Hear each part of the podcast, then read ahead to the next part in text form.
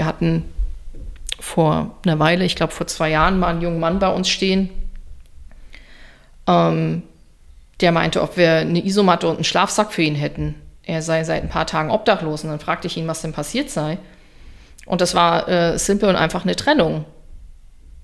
Der hat mit seiner Freundin hier in Hamburg zusammengelebt, die haben sich getrennt, er musste dann die Wohnung verlassen und dann steht man halt da. Und wenn man dann sozusagen kein soziales Netzwerk in der Stadt hat, vielleicht auch keine Familie. Es gibt total viele Menschen, die haben keine Familie, die haben keine Eltern mehr, die haben keine Geschwister. Die sind vielleicht nicht so extrovertiert und haben einen großen Freundeskreis. Und dann hockt man in der Stadt, wo man sich nicht leisten kann, mal eben ein Hotel für einen Monat zu bezahlen. In einer Stadt, wo es nicht so einfach ist, mal eben eine Wohnung zu bekommen. Und dann ist man obdachlos. Herzlich willkommen und schön, dass ihr eingeschaltet habt. Mein Name ist Denise Stellmann und dies ist der KWBS Podcast, weil jeder Mensch zählt, der Podcast der Karin und Walter Blüchert Gedächtnisstiftung. Für die Karin und Walter Blüchert Gedächtnisstiftung steht der Mensch im Fokus. Sie leistet Hilfestellung, schließt Versorgungslücken und schafft durch ihre Eigenprojekte gesellschaftliche Sensibilisierung und Aufklärung.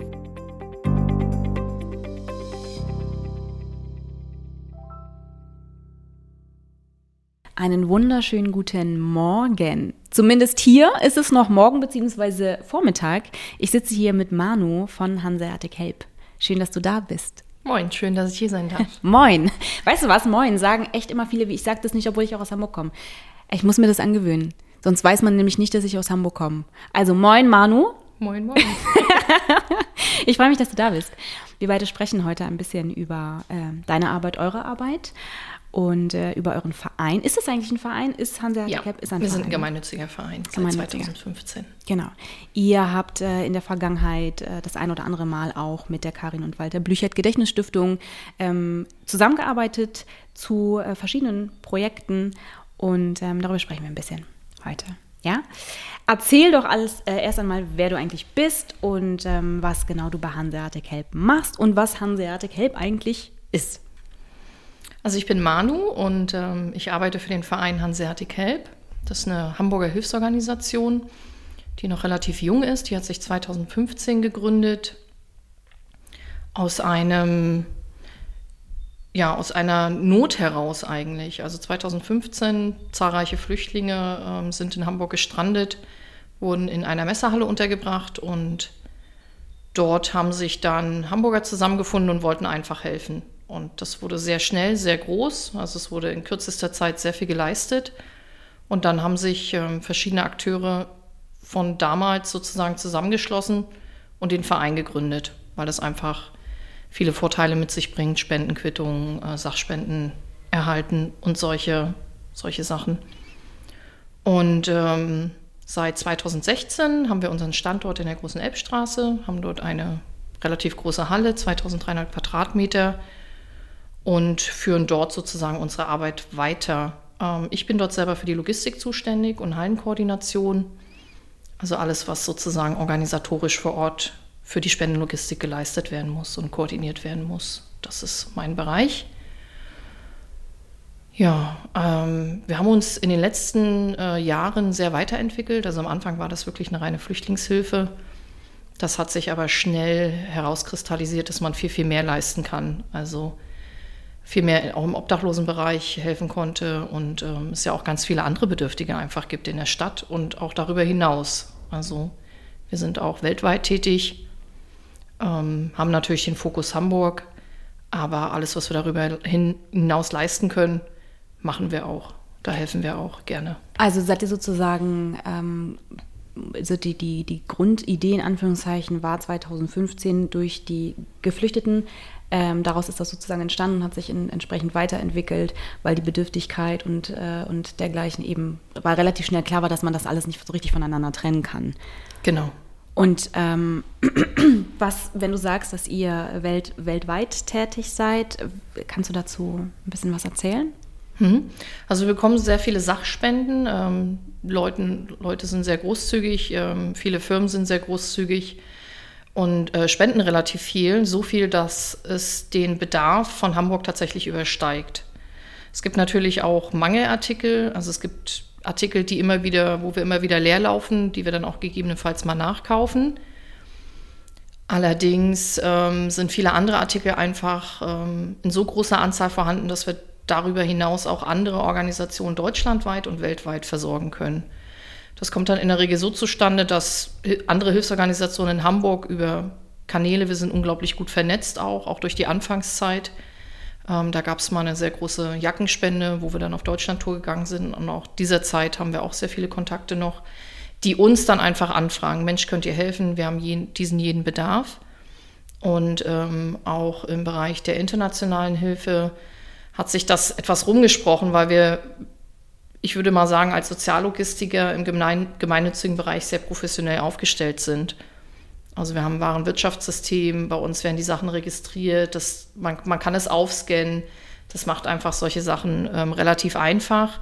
Und wir können halt genau sagen, was wir eigentlich verschicken und was wir verschickt haben. Das macht es für die Empfänger natürlich auch attraktiv, so dass sie auch sagen können, wenn sie zum Beispiel gewisse Sachen nicht wollen, weil es im Empfangsland ähm, ja vielleicht nicht gern gesehen ist oder äh, nicht gewollt ist, gewisse Artikel einfach nicht gebraucht werden. Zum Beispiel? Ja, wenn man jetzt an äh, islamische Länder denkt, sind es halt vielleicht kurze Kleidung. Mhm. Ähm, in, wenn man an Afrika denkt, ist es vielleicht weniger die Winterkleidung, weil es mhm. vielleicht einfach nie richtig kalt wird. Ähm, ähm, ja, das wären so Beispiele. Mhm. Also die Begrifflichkeit Überversorgung in Anführungszeichen ist mir schon häufiger begegnet, auch äh, in Vorbereitung auf diese Folge.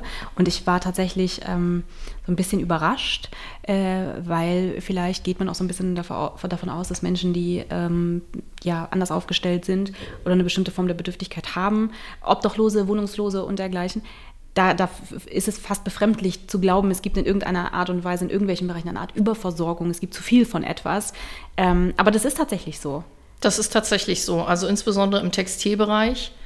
Das werden, glaube ich, sehr viele Leute nachvollziehen können, weil gerade in Zeiten von Corona ähm, und dem Zuhause hocken haben viele die Zeit genutzt, haben Schränke durchwühlt, haben mhm. aufgeräumt, sortiert und ganz viele haben aussortiert, mhm. weil sie halt einfach festgestellt haben, Mensch, das Teil habe ich mal gekauft, habe ich einmal angezogen und drei Jahre nie wieder angeschaut.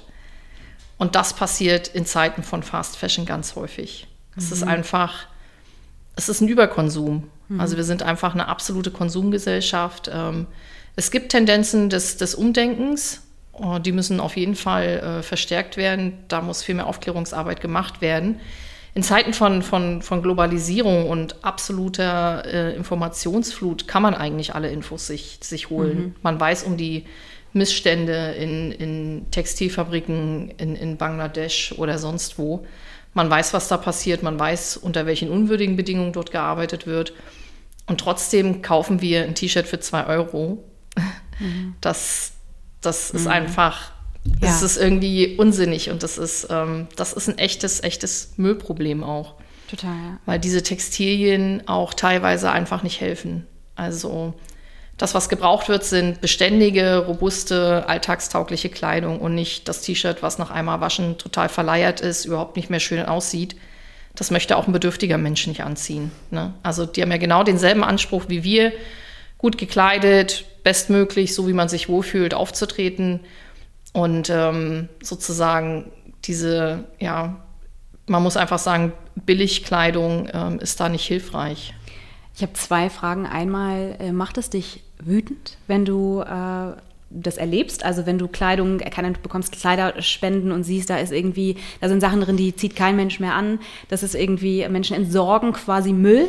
Hm. Ähm, und was würdest du Menschen sagen wollen? Also wenn, wenn, wenn ich jetzt zu Hause bin und ich denke, Mensch, ich tue was Gutes, ich sortiere mal Sachen aus äh, und dann spende ich die. Ist das eine gute Idee? Oder würdest du sagen, ähm, bin ich mir jetzt mir nicht so sicher. Sorge bitte vielleicht eher dafür, dass du dir nicht ständig ganz, ganz viel Kleidung kaufst, die du nach zweieinhalb Wochen eh nicht mehr anziehst. Also was wäre dein Rat? Und ähm, bist du wütend, wenn du Kleidersäcke öffnest, in denen äh, sich Kleidung findet, die eigentlich, die man wegwerfen könnte? Also ein bisschen wütend bin ich eigentlich nur, wenn es wirklich ganz offensichtlich wirkliche Müllentsorgung ist. Also wenn auch so halt andere Sachen als Textilien drin sind, wirklicher Müll, ähm, was zum Glück nicht die Mehrheit ist, sondern wirklich der geringere Anteil. Aber da geht einem schon mal die Hutkrempe hoch. Mhm. Ähm, ansonsten ist es tatsächlich ein Mix aus beiden. Also man sollte viel bewusster einkaufen. ähm, und vielleicht lieber mehr auf Qualität und weniger setzen. Viel hilft nicht viel, das ist einfach so. Und ähm, auf der anderen Seite ist es manchmal ja ein Faktor, zum Beispiel bei Kindern. Die wachsen schnell. Das hat dann gar nichts mit irgendwie äh, unbedachtem Einkaufen zu tun, sondern die sind halt einfach schneller größer geworden, als man denkt. Mhm. Die Sachen sind dann, werden dann nicht mehr gebraucht, weil sie halt zu klein sind. Da macht es dann natürlich schon Sinn, das zu spenden und weiterzugeben. Wenn man aber spendet, sollte man sich immer vor Augen halten, dass das meist Menschen bekommen, die es sich de facto selber nicht leisten können. Und äh, in der heutigen Zeit, wo auch so viel Wert auf Aussehen gelegt wird, die, ganzen, die ganze Influencer-Szene, das ganze, die ganzen sozialen Medien, das sollte man halt immer im Hintergrund haben, wenn man Sachen spendet. Dass nur weil ich denke, ach naja, das kann ich noch, das kann ich irgendwie noch anziehen, so für mal Freizeit oder Wohnungsputz oder Streichen, heißt das nicht, dass das Sachen sind, wo sich andere drüber freuen. Also man sollte schon einen relativ hohen Standard äh, an an das Gespendete anlegen. Wir sagen immer, dass nur das, was du wirklich guten Freunden weitergeben mhm. willst ne? Mhm. und, und Familienmitgliedern. Mhm. Ich finde das äh, sehr spannend, diesen äh, darüber, also worüber wir hier gerade reden. Ähm, denn ich äh, habe mich das sehr häufig schon gefragt. Also erstmal die Begrifflichkeit Überversorgung ist natürlich etwas, worüber ich gestolpert bin. Ähm, ich bin natürlich ein Tick mehr im Thema als, als äh, andere, weil wir das in der Stiftung behandeln und deswegen habe ich natürlich einen anderen Zugang zu bestimmten Bereichen und trotzdem gab es ja auch in meiner Welt einen Punkt, wo ich das zum ersten Mal gehört habe. Ähm, und ich äh, ertappe mich schon hier und da dabei, dass ich mich frage, wenn ich zu Hause aussortiere, was genau mache ich jetzt? Also tue ich jetzt was Gutes? Wohin, wenn ich, wenn ich jetzt wirklich sage, ich habe hier eine Jacke, ähm, die ist heil, die ist sauber, die ist, ähm, die hält warm, ähm, ich brauche sie nicht mehr weil ich eine neue Jacke habe. Äh, wenn ich wirklich effizient sein möchte, was, wohin bringe ich diese Sachen? Also entweder zu uns. Wir verteilen ja. Was ist mit diesen Kleidercontainern? Oder mit denen, manchmal stehen auch vor der Haustür kleine Körbe. Mhm. Ähm, ich habe noch nie rausgefunden, wo, zu wem die überhaupt gehören. Aber da stehen manchmal Körbe und dann da steht, können Sie, hier können Sie eure Schuhe mhm. reintun oder so. Da steht aber nicht für wen oder für mhm. was. Ich frage mich das tatsächlich auch immer, woher diese Körbe kommen. Ähm, wichtig ist, dass man sich informiert, dass man schaut. Also wenn man nicht weiß, wo die Sachen hingehen, wenn da offensichtlich kein äh, Absender, Adressat erkennbar ist, dann würde ich tatsächlich auch die Finger von lassen. Dann würde ich dort nicht hinspenden, weil es für mich einfach nicht nachvollziehbar ist. Ist das einfach jemand, der das einfach weiterverkaufen will? Oder ist das wirklich für, für den gemeinnützigen Bereich? Ähm, es gibt Container, das hat sehr abgenommen in den letzten Jahren, weil viele ähm, abgebaut haben, die Container. Zum Beispiel ja auch letztes Jahr die Stadtreinigung, das Deutsche Rote Kreuz in Hamburg, weil sehr viel Müll drin gelandet ist. Mhm. Es sind halt einfach Sachen reingeschmissen worden, die die Sachen dann verschmutzt haben oder halt einfach auch Müll als Müllentsorgungsplatz äh, genutzt wurde. Und auch bei den Containern ist es wichtig, ist erkennbar, wer das ist, welche Organisation dahinter steht, steht da eine Adresse drauf, eine Telefonnummer, kann man das nachvollziehen, kann man sich informieren. Dann muss das nichts Schlechtes sein. Ne? Also ich kenne das in Hamburg, da hat die Arche bei sich auf dem Gelände einen Container stehen, die Kleiderkammer Wilhelmsburg ähm, hat Container im Hamburger Raum stehen, die sie regelmäßig leeren. Aber man sollte halt immer ähm, vorsichtig sein, wenn das irgendwie nicht, nicht erkennbar ist. Mhm. Ne? Auch bei, bei Initiativen und Organisationen sollte man immer hinterfragen, immer ein wachsames Auge, Auge haben, weil natürlich auch in dem Bereich durchaus Schindluder getrieben wird. Ähm, aber es gibt also insbesondere in Hamburg zahlreiche Organisationen, an die man sich wenden kann. Man sollte dann halt auch zielgerichtet spenden. Ne? Wenn das jetzt zum Beispiel eher Damenkleidung ist, dann sind die im Obdachlosenbereich vielleicht weniger gut aufgehoben, weil einfach der Großteil männlich ist. Mhm.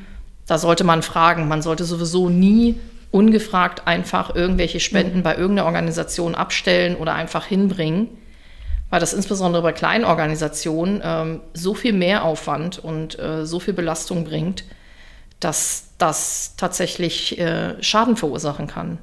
Ne? Also nur weil ich jetzt aussortiert habe und mir denke, ich stelle das jetzt einfach der Obdachloseninitiative, ich weiß, da ist, weiß ich nicht, eine Ehrenamtliche, die wohnt da, ich stelle das vor die Tür.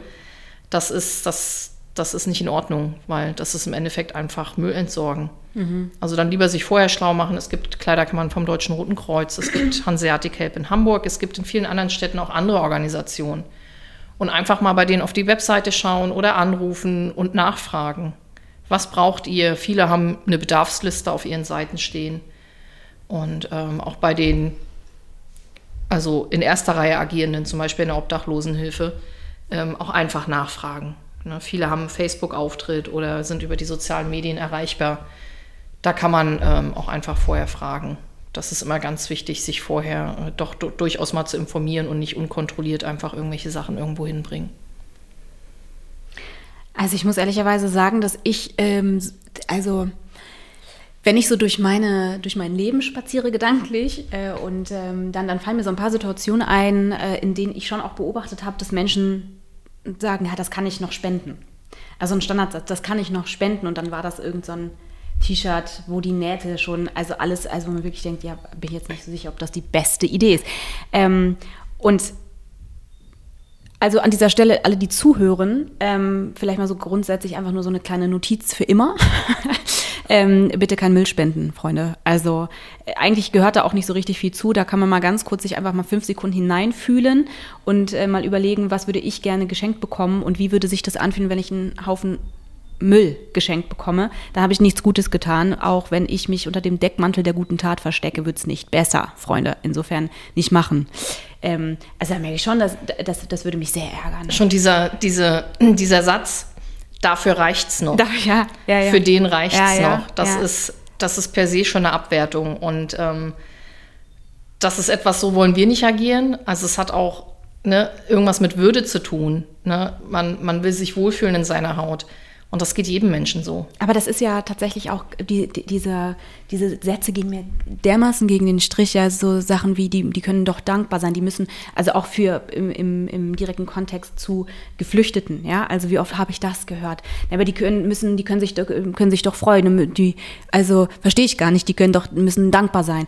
Wovon reden wir hier? Also können wir kurz das Ganze mal in den Kontext setzen? Das ist mal das Erste. Und das Zweite ist, wieso entscheidest du eigentlich, äh, dass andere das müssen?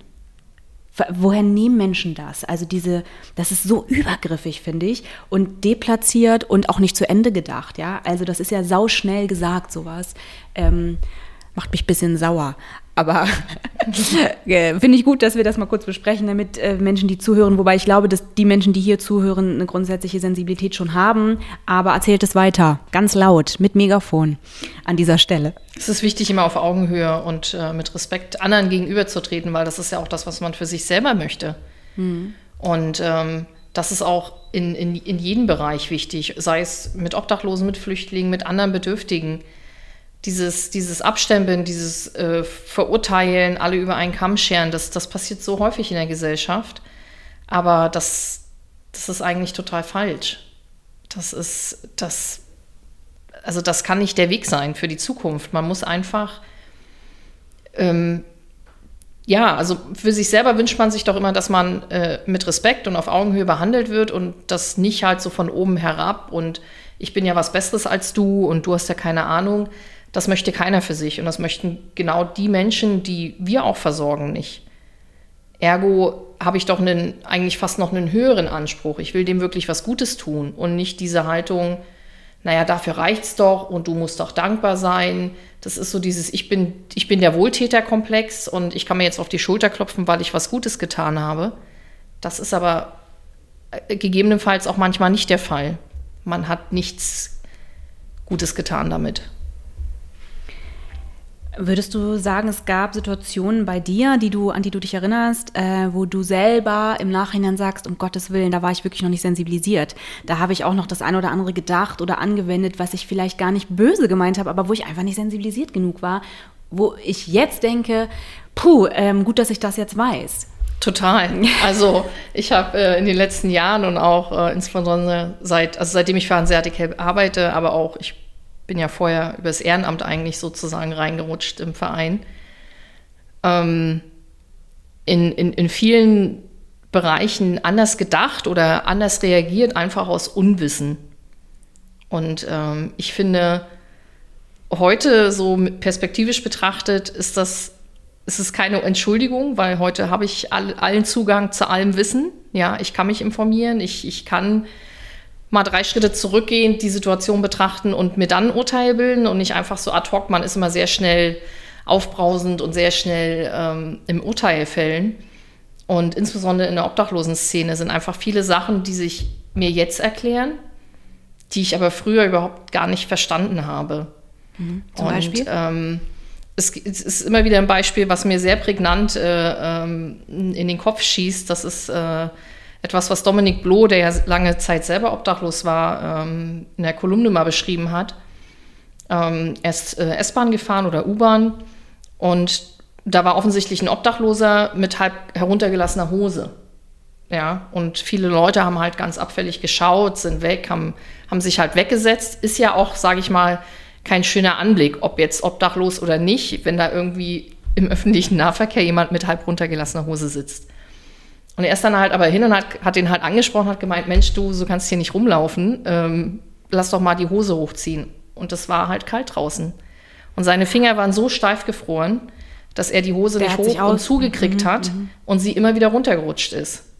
Und das ist halt eine Situation, die kann man aus der Ferne gar nicht so richtig beurteilen. Ne? Aber man ist schnell im Urteilen, anstatt mal hinzugehen und zu sagen, du, warum sitzt du hier mit runtergelassener Hose? Und er ist dann halt hin, hat ihm geholfen. Und als das dann Leute auch mitbekommen haben, sind sie auch eingeschritten. Eine Frau hat wohl die Handschuhe geschenkt. Es ist nicht so, dass die Leute nicht helfen wollen. Manchmal ist die Hemmschwelle zu groß, die Angst, die Berührungsangst, dass man sich nicht traut, auf jemanden zuzugehen. Schlimm ist es aber dann, wenn, ja, wenn Leute aggressiv werden oder ähm, andere dann beschimpfen oder solche Sachen. Aber man sollte sich immer versuchen, irgendwie Gedanken drüber zu machen, warum ist die Situation jetzt eigentlich so, wie sie ist und nicht einfach verurteilen. Das ist schon ein äh, bewegendes äh, Beispiel, wie ich finde. Also das finde ich schon. Ja, das finde ich schon sehr bewegend und das ist äh, so wahr, ne, dass ähm, es einfach sehr, sehr viele Situationen so in ganz, ganz vielen Bereichen gibt, äh, wo wir sehr schnell labeln und ganz, ganz schnell sind in unserer vermeintlichen ähm, Wahrheit. Ähm, ich habe vor, das war so um die Weihnachtszeit rum, einen Mann gesehen, der, also ein, definitiv ein obdachloser Mensch, ähm, der äh, in der Haspa gesessen hat und sehr viel geraucht hat und so. Und ähm, ich bin da, daran, da rein und ähm, ich, also ich werde den Teufel tun und ihm jetzt sagen, mach mal deine Zigarette aus. Also da- das hätte ich nicht getan, weil äh, warum? Also ich hatte nicht das Gefühl, das ist jetzt besonders gefährlich, hier kann jetzt irgendwas Schlimmes passieren, wenn der die Zigarette nicht ausmacht und so.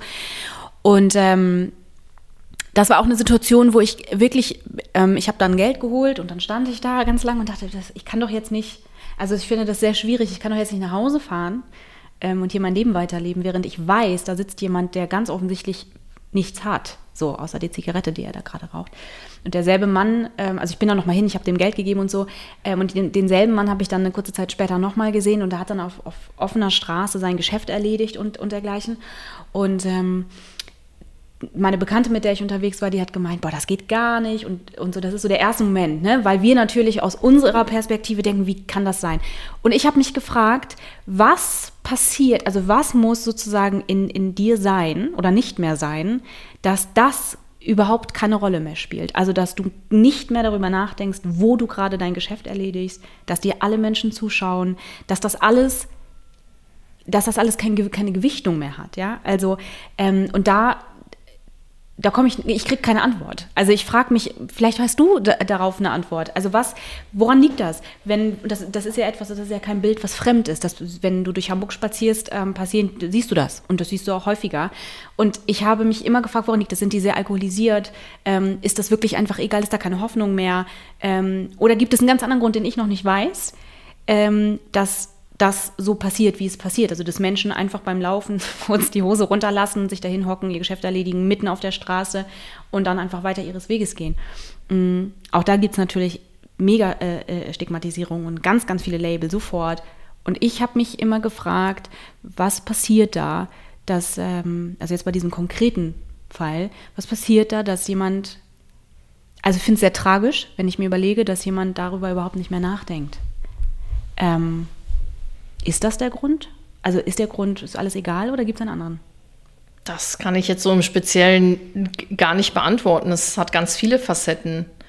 Also das ist jetzt schon, glaube ich, ein sehr extremes Beispiel, dass sich jemand wirklich, ähm, so dass ihm offensichtlich alle zuschauen können, hinhockt. Ähm, in den meisten Fällen suchen sie sich halt doch irgendwie eine Ecke, wo man sie vielleicht nicht so sieht. Ähm, und das ist aber genau der springende Punkt, wie du auch schon selber sagst. Wir gehen da mit unserer Brille ran. Mhm.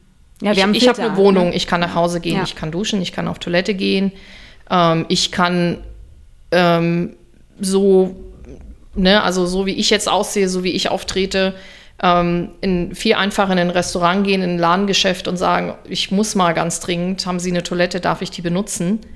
Mhm. Ähm, wenn das ein Obdachloser macht, der vielleicht ein bisschen streng riecht, da ist die, die Ablehnung eine viel größere, die passiert viel schneller. Und ähm, das ist das ist schon ein heftiges Problem und ich glaube, je länger man auf der Straße lebt, vielleicht umso, umso mehr ist es einem egal. Also es gibt, glaube ich, Leute, die sehr lange ähm, das aufrechterhalten können, die sind obdachlos und man sieht es ihnen absolut nicht an. Auch eine Sache, die ich äh, in den letzten Jahren gelernt habe. Ähm, und es gibt natürlich auch viele ähm, psychische Erkrankungen, es gibt viele Suchtprobleme. Hm. Und, Sucht ist ein ähm, großes Thema. Ne? Richtig. Und wenn man das so aus dem einfach aus dem normalen Bekanntenkreis, Familienkreis kennt, irgendeine Feier, es war irgendjemand sehr besoffen, dann weiß man, was bei vielen Menschen passiert. Mhm. Alle Hemmungen fallen, mhm. sie machen totalen Blödsinn. Mhm. Ähm, Sachen, die sie sozusagen äh, im nüchternen Zustand niemals machen würden. Und genauso passiert das bei Menschen auf der Straße. Mhm. ja, und ich, ne? ich, Also das, das sind unterschiedliche Gründe. Ja. Das kann sein, dass der psychisch krank ist, dass den das wirklich tatsächlich null interessiert, dass der das gar nicht wahrnimmt. Mhm.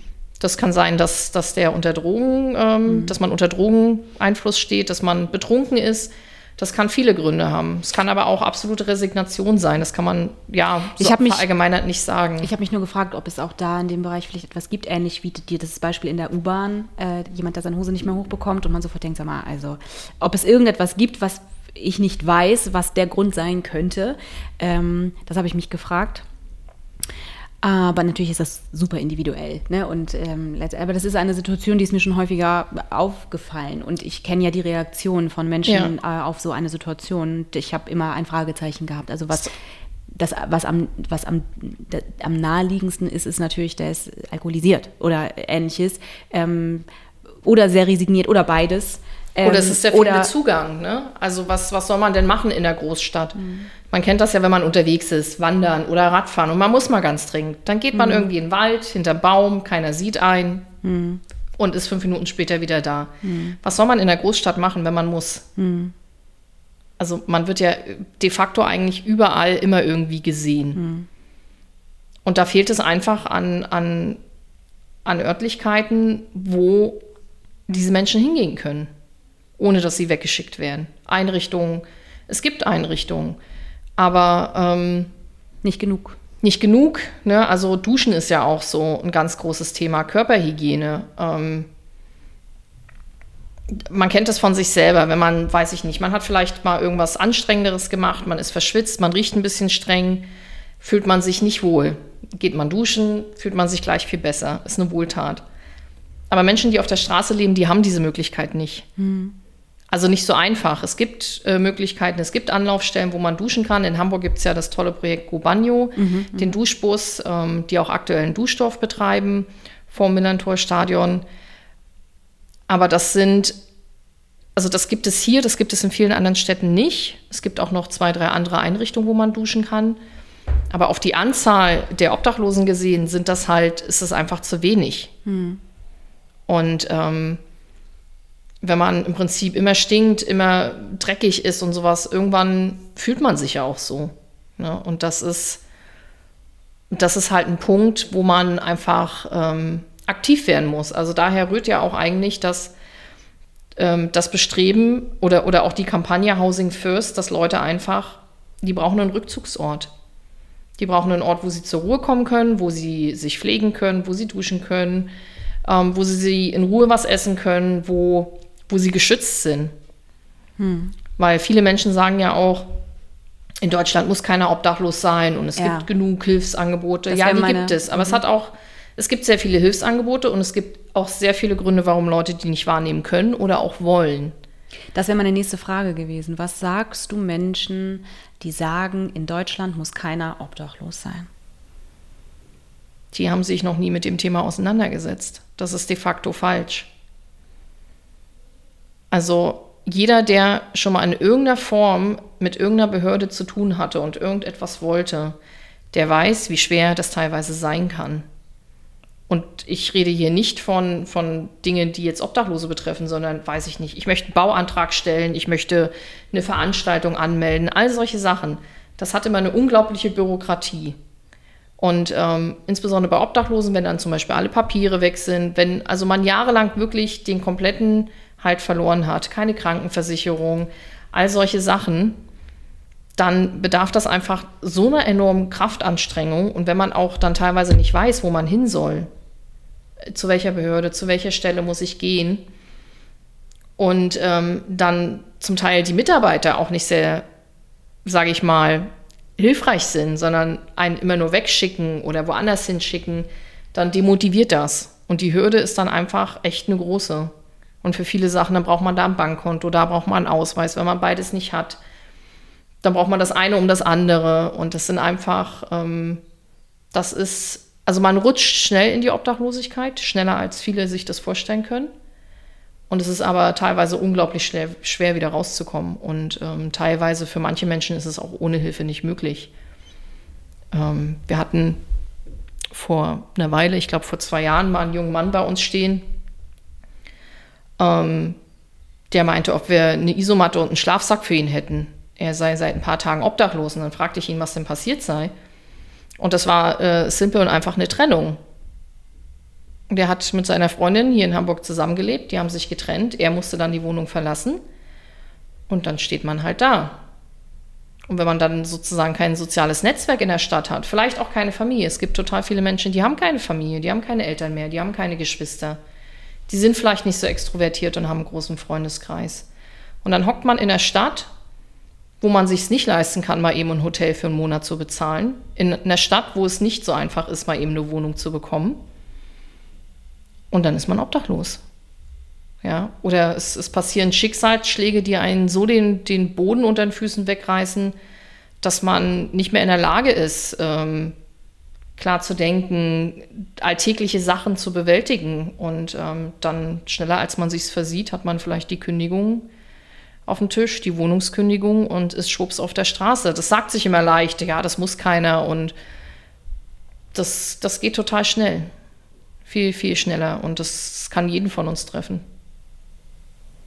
Ja. Ich finde gut, dass du das, dass du das einmal so klar machst, äh, denn ich empfinde das häufig, also diese, letztendlich beschäftigen sich Menschen ja häufig mit den Dingen, die sie unmittelbar betreffen. Und wenn sie das Gefühl haben, das hat nichts mit mir zu tun, dann ähm, ist grundsätzlich ja auch schon mal die, ähm, äh, die Bereitschaft sozusagen nicht so richtig nicht so richtig gegeben und das muss es ja auch gar nicht immer. Also natürlich ist es nicht ähm, wichtig, dass man sich 24/7 irgendwie mit mit Dingen beschäftigt, die einen nicht betreffen. Letztendlich ist es aber das ist genau das, genau wie das Thema ähm, Einsamkeit im Alter und das, wo ich mich immer frage, ich weiß gar nicht, wie alle darauf kommen, dass sie das nichts angeht. Denn letztendlich geht es dich irgendwann was an, im besten Fall. Und ähm, das ist, glaube ich, genauso hier in diesem Bereich, dass äh, eine gewisse Sensibilisierung ähm, etwas ist, was man schon auch Menschen abverlangen darf und auch unbedingt sollte. Und wenn Menschen sich dagegen entscheiden, dann ähm, dann hoffe ich wirklich, dass die niemals in so eine Situation kommen und dann Menschen begegnen, die sind wie sie selbst. Dann, äh, wenn das so wäre und wir hätten nur solche Menschen, dann hätten wir ein Problem. Gott sei Dank gibt es auch ein paar andere. Zum Glück. Jetzt in Zeiten von Corona ähm, ist ja so ziemlich überall, also bestimmt gibt es so den einen oder anderen Bereich, die haben irgendwie einen Gewinn durch Corona, aber die meisten Menschen haben das ganz klar nicht.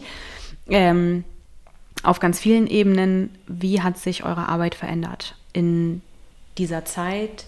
Ähm, wie musstet ihr, musstet, musstet ihr euch neu aufstellen, neu organisieren? Musstet ihr Dinge verändern? Wenn ja, wie? Und ähm, bist du wütend? Im direkten Kontext zu dieser Situation und äh, vielleicht auch der ein oder anderen politischen Entscheidung. Und damit meine ich jetzt nicht irgendwelche Maßnahmen, sondern mhm ähnlich wie im Bereich der Pflege fällt uns ja einiges auf die Füße gerade durch äh, dadurch, dass der Bereich so wahnsinnig, wie sagt man das nett, vernachlässigt wurde, nicht ernst genommen wurde, da ist einfach nicht, nicht, nicht viel passiert und das merken wir jetzt. Mhm. Ähm, gibt es so einen Gedanken auch äh, für dich in deiner Arbeit in dieser Zeit? Also Hanseatic, Hanseatic Help selber musste natürlich auf die Situation reagieren. Wir haben das relativ schnell gemacht, ähm, als absehbar wurde, dass da irgendwas auf uns zukommt, wo wir nicht abschätzen können, wie lange und wie hart uns das treffen wird. Ähm, haben die Halle geschlossen teilweise, also haben die Spenderannahme geschlossen, haben natürlich geschaut, wie können wir das Risiko für alle Akteure bei uns ähm, minimieren aber gleichzeitig den Betrieb aufrechterhalten. Weil die Bedürftigen in Hamburg verschwinden nicht nur, weil es Corona gibt. Ähm, es ist eher der, das Gegenteil der Fall. Ähm, die, die Nachfrage ist so groß wie nie bei uns. Die Bestellungen gehen täglich zahlreich ein, mehr denn je. Und ähm, was wir gemacht haben, wir haben halt einfach für unsere Halle selber ein Hygienekonzept erstellt, haben ein paar Sachen umgebaut, hatten da auch ähm, großartige Unterstützung und haben äh, schweren Herzens dann die, die Tore geschlossen, mehr oder weniger. Also normalerweise, wer uns kennt, es war immer, komm, wann du willst, bleib so lange du willst. Ne? Also alles hilft irgendwie. Ob du eine mhm. Stunde mithilfst oder täglich fünf Stunden, es ist ähm, alles willkommen und ähm, alles gern gesehen. Und wir mussten dann die, die Tore schließen, ähm, mussten sozusagen ähm, ja, auf, auf Ehrenamt verzichten, mussten das halt reduzieren, arbeiten aktuell äh, mit den Vereinsangestellten und den Bundesfreiwilligen, stemmen damit die ganze Arbeit, die eigentlich mehr ist und irgendwie weniger Leute sie jetzt aber bewältigen müssen, haben aktuell wieder die Spendenannahme geschlossen aufgrund der hohen Zahlen. Ähm, das ist so das, ja, was, wie wir reagiert haben, welche Maßnahmen wir getroffen haben. Ähm, das wirft natürlich ein paar Probleme auf. Einerseits, wie gesagt, schon das hohe Arbeitsaufkommen. Ähm, wir haben dann nach einer Weile ähm, beschlossen, das Ehrenamt wieder in die Halle zu holen, aber so, dass halt die Teams sich nicht treffen. Also dass das Team, was unter der Woche agiert und äh, den Großteil der Arbeit leistet, nicht sozusagen auf die Wochenendcrew trifft und aber auch andersrum, weil natürlich auch der Schutz der Ehrenamtlichen, das ist ja nicht irgendwie, dass wir einfach gesagt haben, nee, ihr dürft nicht mehr kommen, sondern wir haben ähm, sehr viele Ehrenamtliche, die halt auch ähm, schon ein bisschen älter sind, die zur Risikogruppe gehören. Mhm.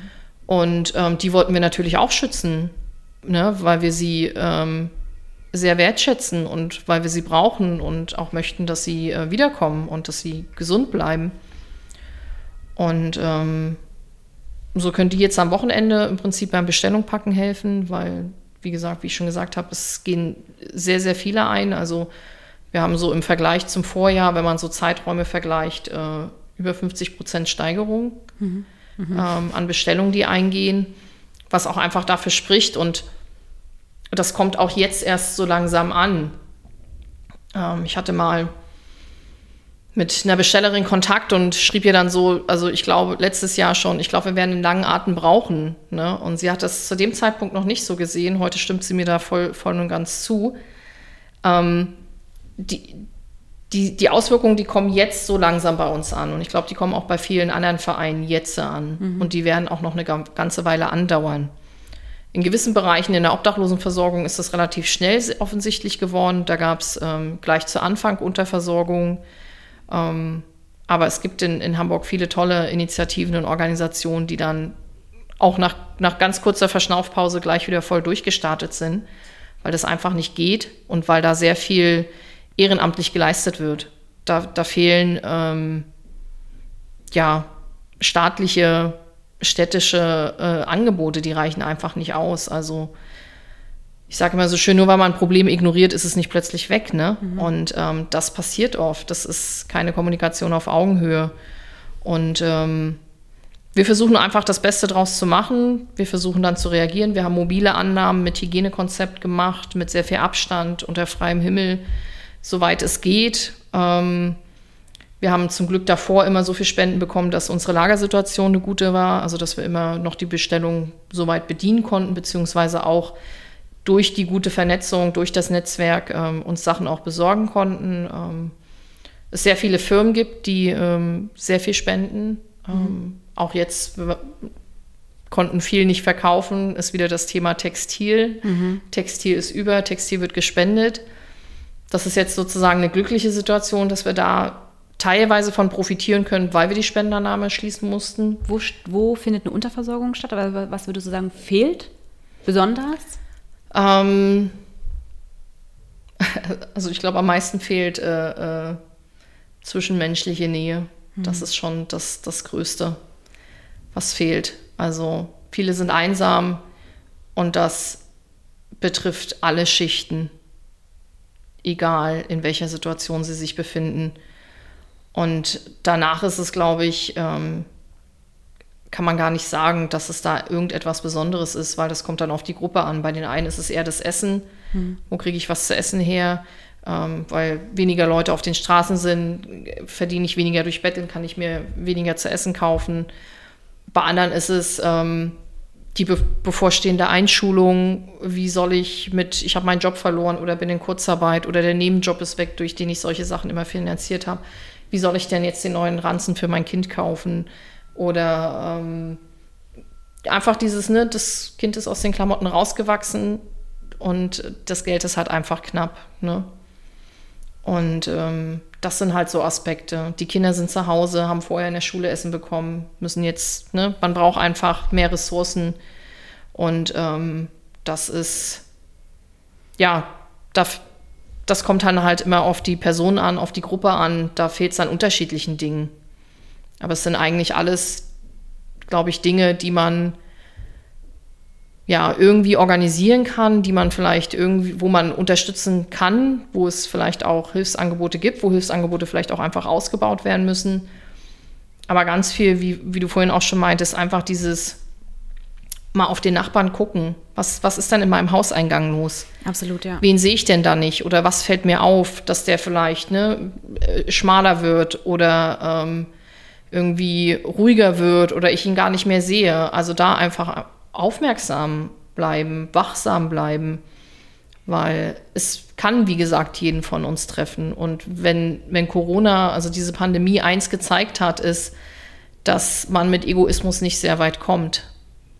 Das ist, wenn man in Quarantäne ist äh, und jemanden braucht, der für einen einkaufen geht. Solche, äh, da gab es ja viele ähm, Unterstützungsnetzwerke, Nachbarschaftshilfegruppen, mhm. die sich gefunden mhm. haben Leute, die äh, auch einfach, um anderen eine Freude zu, zu machen, äh, am Fenster, weiß ich nicht, wenn sie ein Instrument können, gespielt haben. Bei mir in der Straße war das so. Mhm. Da gab es dann abends immer ein Konzert. Das sind halt alles diese, einfach dieses, ich glaube, der, der größte Mangel, den es heutzutage gibt, ist, ist das Zwischenmenschliche und das Solidarische und ähm, da sind wir ein bisschen vom Weg abgekommen und ich finde, da müssen wir wieder, wieder mehr hin, weil solche Krisen oder insbesondere Krisen und, und Katastrophen zeigen immer, dass man alleine nicht sehr viel schaffen kann, aber gemeinsam unglaublich viel. Ich habe aber immer das Problem damit, dass Mensch, also äh, dass, dass diese, ähm, keine Ahnung, an einem Fenster stehen und ein Instrument spielen oder ähm, beim Nachbarn, Nachbarn mal nachfragen oder bei der Nachbarin, wie es ihr geht und dergleichen. Das ist dann immer kurz total eine tolle Idee und die Menschen, wenn, wenn das so eine Art Trend bekommt, dann machen alle mit und finden es total super, aber es hält sich einfach nicht. Ich finde, wir leben sehr in Trends und ähm, es ärgert mich einfach. Es hat eine Freundin hat etwas sehr Kluges gesagt zu Beginn dieser Pandemie, ähm, weil diese ganzen Sachen doch schon sehr präsent waren und alle haben irgendwie gesagt, jetzt müssen wir zusammenhalten und jetzt äh, helfen wir einander und dergleichen. Und sie hat da schon gesagt, das wird jetzt kurz so sein, aber dann, wenn wir es wirklich brauchen, macht es keiner mehr. Und da, da hat sie leider recht. Also ich erlebe das schon auch in meinem eigenen Kreis, nicht in meinem engen Kreis, weil das sind Menschen, die arbeiten sowieso im sozialen Sektor, aber ich erlebe das schon, dass Menschen irgendwie das nicht durchziehen oder das, äh, sagen wir, dosiert auch hier und da wirklich dann mal anwenden und mal wirklich gucken, wie geht es denn der Nachbarin oder sich auch informieren. Ähm, was braucht es gerade oder achtsam sein. So, das, ich finde, das verliert sich total und das, das ärgert mich tatsächlich und es ärgert mich auch, dass, ähm, also wie findest du das, wenn du mitbekommst, dass Menschen sich das Leben sehr leicht machen? Also Menschen, die, ich, ich sage ja immer, jeder, der Ressourcen hat, sollte Teil dieser Gesellschaft sein im Sinne von irgendetwas finden, wo er sich irgendwie stark machen kann, wo er, wo er hilfreich sein könnte. Ja, das muss ja gar nicht, Menschen müssen ja nicht immer in allen Bereichen ähm, die beste Version ihrer selbst sein. Das ist ja völliger Blödsinn. Aber wenn ich zum Beispiel, äh, keine Ahnung, jemand ist irgendwie im, im, Kinderschutz nicht aktiv, aber dafür im Tierschutz. Oder, oder, oder. Ja, jeder kann ja selbst schauen, was, was fasst mich an, wo habe ich eine besondere, äh, ein besonderes Gefühl zu. Ähm, und ich finde das ganz furchtbar. Ich, mich würde interessieren, wie, das, wie, du, da, wie du das erlebst, äh, wenn Menschen Ressourcen hätten, aber sich das Leben wahnsinnig leicht machen. Also da ist dann alles egal. Ne? Da, da wird alles also einfach ganz leicht, egal wie viel Plastik ich äh, benutze, egal, ich trenne meinen Müll auch nicht und ähm, ist mir halt alles egal und ich schmeiße auch meinen Müll auf die Straße. So die leichtesten Regeln in Anführungszeichen, an die man sich halten könnte, die wirklich ja wirklich, also wirklich 0,0 dafür sorgen, dass dein Leben schlechter wird oder anstrengender und dergleichen. Da reden wir ja nicht mal davon, okay, ich gehe jetzt irgendwie zwei, drei Meter weiter, um mein Altpapier wegzubringen, sondern dass du deinen Müll nicht auf die Straße schmeißt, ist ziemlich einfach umzusetzen, ja ich kenne Menschen, die, denen ist einfach alles egal. Denen, und die leben gut, ne? denen geht super. Aber denen ist alles egal. Und ich habe keine Toleranz mehr dafür. Also ich habe auch gerade jetzt in dem letzten Jahr gemerkt, dass meine, meine Lust mit Menschen in den Dialog zu gehen dahingehend ähm, sehr, sehr klein geworden ist und dass ich sehr ein Gefühl von, von großer Konsequenz spüre in mir. Wie erlebst du das, wenn du Menschen begegnest, die sich das sehr, sehr, sehr leicht machen? Und wie gehst du damit um? Oder also kennst du gar keinen Menschen? Doch. Es ärgert mich.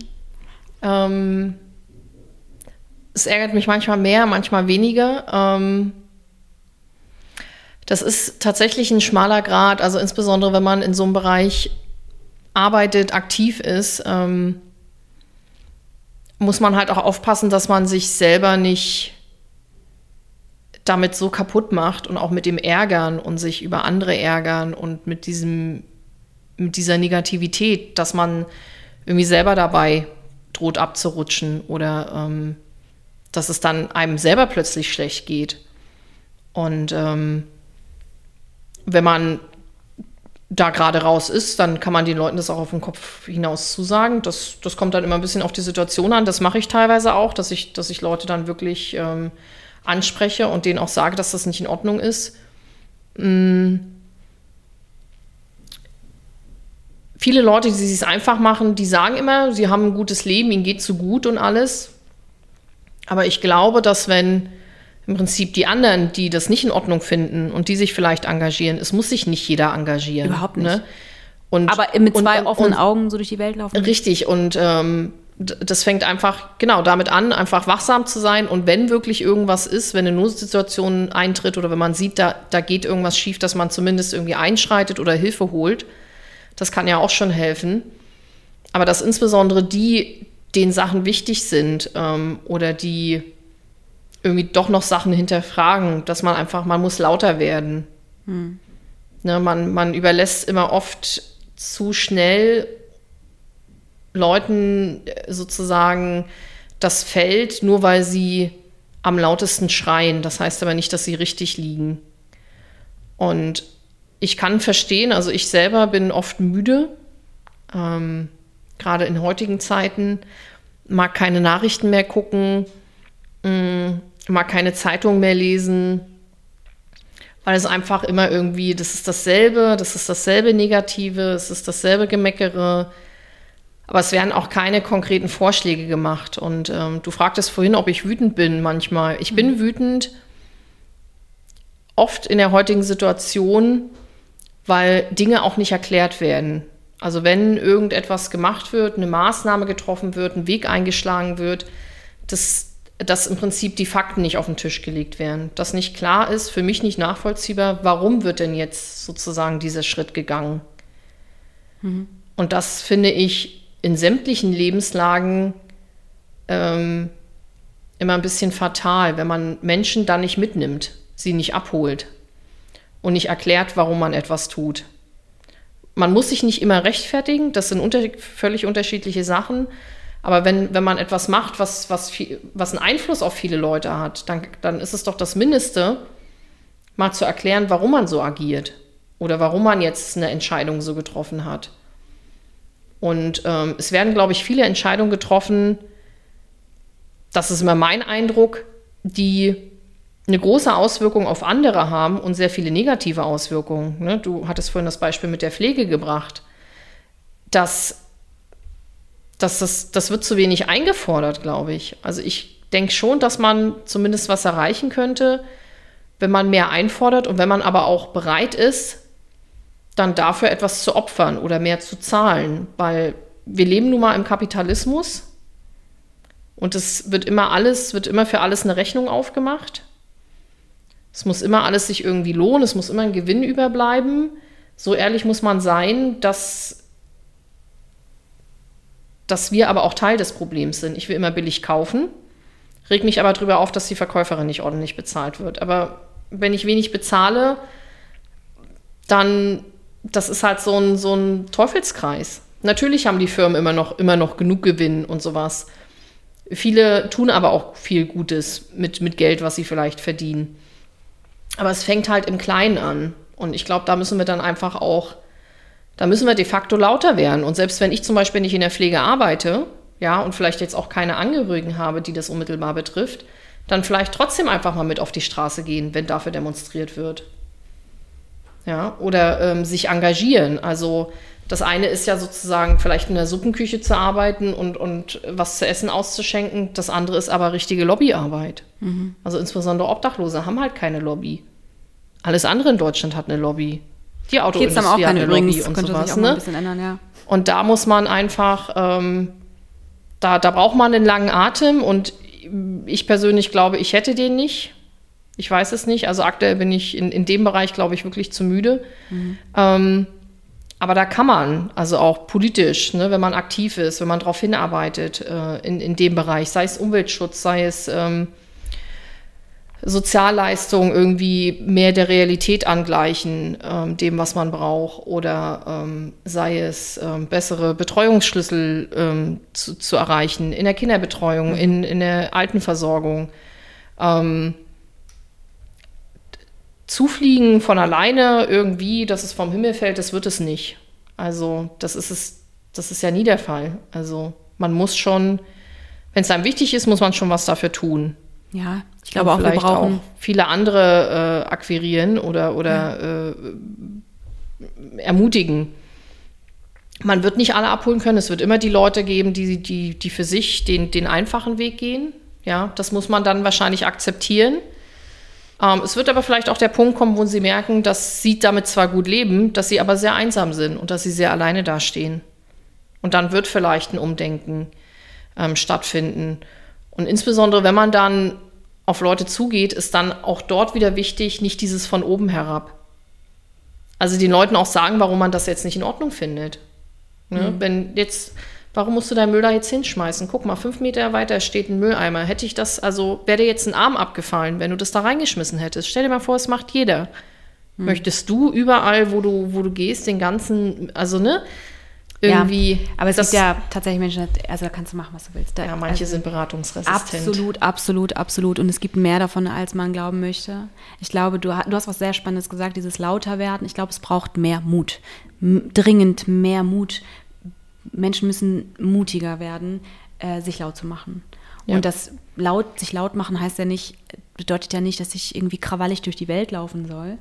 Laut machen bedeutet, ich habe ein Standing, ich habe Rückgrat, ich, ich, ich äh, stehe ein für Dinge und ich kann das laut sagen äh, und für mich überlegen, wo kann ich mich äh, aktiv zeigen? Wie könnte das aussehen? Das ist ja schon mal, das ist ja, das reicht ja schon. Es geht ja gar nicht darum, dass, wie gesagt, ne, dass Menschen hier irgendwie immer ja, die, die ganze gesamte Welt verändern sollen von heute auf morgen. Kein Mensch kann das. Und das, selbst die, die schon sehr lange aktiv sind und, und so weiter, unmöglich, das zu tun. Aber was ich aber, und das ist für mich sehr, sehr häufig ein Punkt, was ich total tun kann, ist meine Augen öffnen. Und was ich total tun kann, ist, wenn ich irgendwie mitbekomme, dass äh, eine Mutter mitten in der Stadt ihr Kind zusammenschreit, dann habe ich, kann ich das zwei Sekunden beobachten und dann kann ich mich einmischen. Und dieses Einmischen heißt immer noch nicht, dass ich ausraste und der Mutter eine Bratpfanne über den Schädel kloppe, sondern dass ich mir die Situation anschaue, äh, zum Beispiel, und guck, gucke, kann ich da irgendwie helfen? Was braucht die Mutter gerade? Aber in erster Linie schütze ich bitte dieses Kind. So, das sind immer so kleine Sachen. Für mich ein großes Fragezeichen, ne? wenn Gewalt zum Beispiel äh, auf öffentlichen Straßen stattfindet, auch, auch besonders, äh, wenn es um Obdachlose, Wohnungslose geht und dergleichen. Wieso geht das? Wie, also klar, Menschen haben häufig Angst, dass sie, ich habe dazu auch eine, eine Art Recherche betrieben, äh, sehr, sehr lange, das Thema Zivilcourage und, äh, und so so Menschen haben einfach total viel Angst, sich zu täuschen. Ja? Die haben total Sorge, wenn sie sich da jetzt irgendwie einmischen, dass sie Dinge falsch bewerten, dass das unangenehm werden könnte. Und ich sage dann immer, geht dieses Risiko ein, weil die Folgen, die im Zweifel entstehen könnten, weil ihr euch nicht eingemischt habt, die sind schwerer. Und das äh, muss man dann, und deswegen glaube ich, ist Mut ein wichtiger Punkt ähm, für Bewegung. Es gibt so viel zu reden eigentlich. Eigentlich könnte ich mit dir noch zwei, drei, vier Stunden. Ich habe so sehr, sehr viele Dinge aufgeschrieben. Das ist allerdings immer so und die Hälfte nicht besprochen. Äh, aber eine Sache noch, die ich mir nämlich vorhin notiert habe. Du hast gesagt, ähm, es gibt deutlich mehr Männer, die obdachlos sind als Frauen. Warum ist das so? Mm. Also ohne da jetzt Expertin zu sein in dem Bereich, glaube ich, dass ähm, Frauen lange Zeit ein bisschen kreativer sind, ähm, vielleicht auch eher um, um Hilfe bitten. Und ähm, das andere, was dann wahrscheinlich sehr, sehr negativ ist, ähm, sich eher in ein Abhängigkeitsverhältnis begeben. Hm. Was ähm, ja dann eigentlich mindestens genauso schlimm ist, wie, wie selber obdachlos zu sein, glaube ich. Ähm, dass sie dann bei, ja, bei Menschen unterkommt, die sie physisch, psychisch äh, ausnutzen. Ähm, das ist, glaube ich, ähm, versteckt sehr viel der Fall mhm. in dem Bereich. Und ähm, ja, sonst, aber wie gesagt, ich, ähm, das ist jetzt sozusagen Halbwissen. Mhm. Ähm, da habe ich mich selber noch nicht ganz detailliert mit auseinandergesetzt und bin da auch wirklich kein Experte. Aber ähm, aber es macht schon Sinn. Also glaube schon, dass das Teilbereiche sind, die auf jeden Fall da reingehören. Ja. Wenn du mal angenommen, du würdest auf einem großen Platz stehen und dir würden viele, viele Menschen zuhören und du hättest die Möglichkeit, diesen Menschen eine Sache zu sagen. Etwas, was, die hören alle zu, ganz viele Menschen hören dir zu und du hast die Möglichkeit, eine Sache zu sagen, die du vielleicht schon immer sagen wollen, wolltest, wenn dir viele, viele Menschen zuhören und die können mhm. von dem, was du sagst, etwas lernen, etwas mitnehmen. Oder vielleicht auch einfach nur, weil du jetzt was sagen möchtest, was alle hören sollen. Was wäre das? Das ist schwer.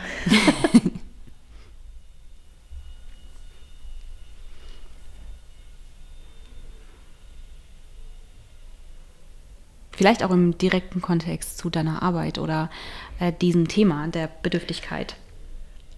Ja, das ist eigentlich das, was ich, denke ich, auch vorher schon so gesagt habe. Ähm, schaut nicht weg, bleibt wachsam und ähm, bleibt menschlich. Liebe Menschen, seid Menschen, wenn es geht. da können wir ein T-Shirt von machen. ja. Ja. Also einfach, ja, es ist. Das klingt immer so abgedroschen, Nächstenliebe, ne? Und ähm, einfach äh, auf andere zugehen, äh, zwischenmenschliche Nähe zeigen, empathisch sein. Ähm, aber das sind eigentlich die Sachen, weil oftmals bedarf es gar nichts Großem. Hm. Ne? Ich muss nicht immer, weiß ich nicht, fünf Tage die Woche irgendwo aktiv sein, aber ich kann meinem Nachbarn ein Lächeln schenken. Und selbst wenn der grimmig guckt, nach einer Woche lächeln, lächelt er halt vielleicht zurück. Mhm. Das ist, manche brauchen halt ein bisschen mehr Zeit auch, aber ähm, ja, weniger Egoismus. Ja, im Mai wäre jetzt eigentlich das Dog gewesen, ein Tag ohne Sorgen, die Veranstaltung der KWB-Stiftung. Das ist jetzt verschoben aus bekannten Gründen. Da draußen gibt es eine Pandemie.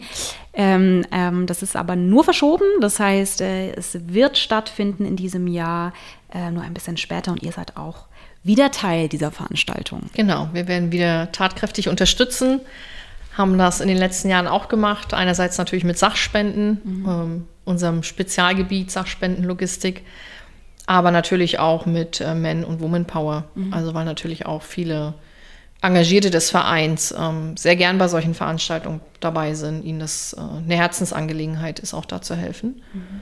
Und das werden wir auch dieses Jahr wieder tun. Ja, wir freuen uns auf jeden Fall, dass ihr dabei seid wieder. Wir sind jetzt schon fast am Ende. Das ist fast eine Punktlandung tatsächlich.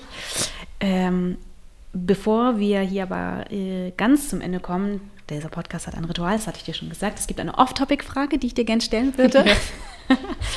und ähm, gibt kein richtig und falsch. Ne? Und du kannst auch sagen, habe ich gar keine Lust zu beantworten, ist alles kein Problem. Ich würde sie dir einfach mal stellen. Okay. Wenn du drei geschichtliche Personen zum Essen einladen könntest, welche wären das?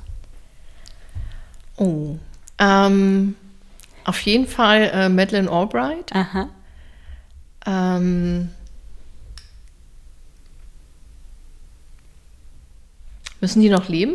Natürlich nicht. Das war Nelson Mandela. Meine, ja. Das war ähm, übrigens auch meine erste Frage, als man mir die mal gestellt hat. Ähm, und die dritte. Hm.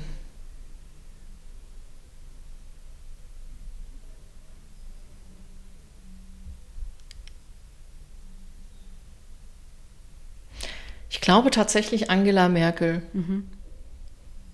Ja, schöner runder Tisch. ja, das würde mich schon. Die hätte ich auch. Fände ich, fänd ich auch ja. spannend. Auch ja. wenn vielleicht viele nicht so gut auf sie zu sprechen sind ähm, aktuell, aber. Ja, ja. ich fände es fänd, also auch spannend tatsächlich. Ich finde die Frau, ähm, jetzt ganz unabhängig von ihrer Politik, die, das ist eine, eine Person, die ist irgendwie, die ist jetzt nicht uninteressant. Mhm. So. Ja, schöner runder Tisch. Liebe Manu, es äh, war mir eine Freude, mit dir zu sprechen. Ich bedanke mich für deine Zeit. Mir auch. Und äh, wir sehen uns dann schon beim Doc wieder, wahrscheinlich. Genau. Und ähm, ich wünsche dir viel Kraft und Wumms mit genügend Pausen für diese sehr herausfordernde Zeit. Vielen Dank für eure Arbeit. Und äh, ja, liebe Grüße nach draußen. Bis zur nächsten Folge. Und äh, ja, bleibt gesund. Bis dann. Bleibt gesund, genau.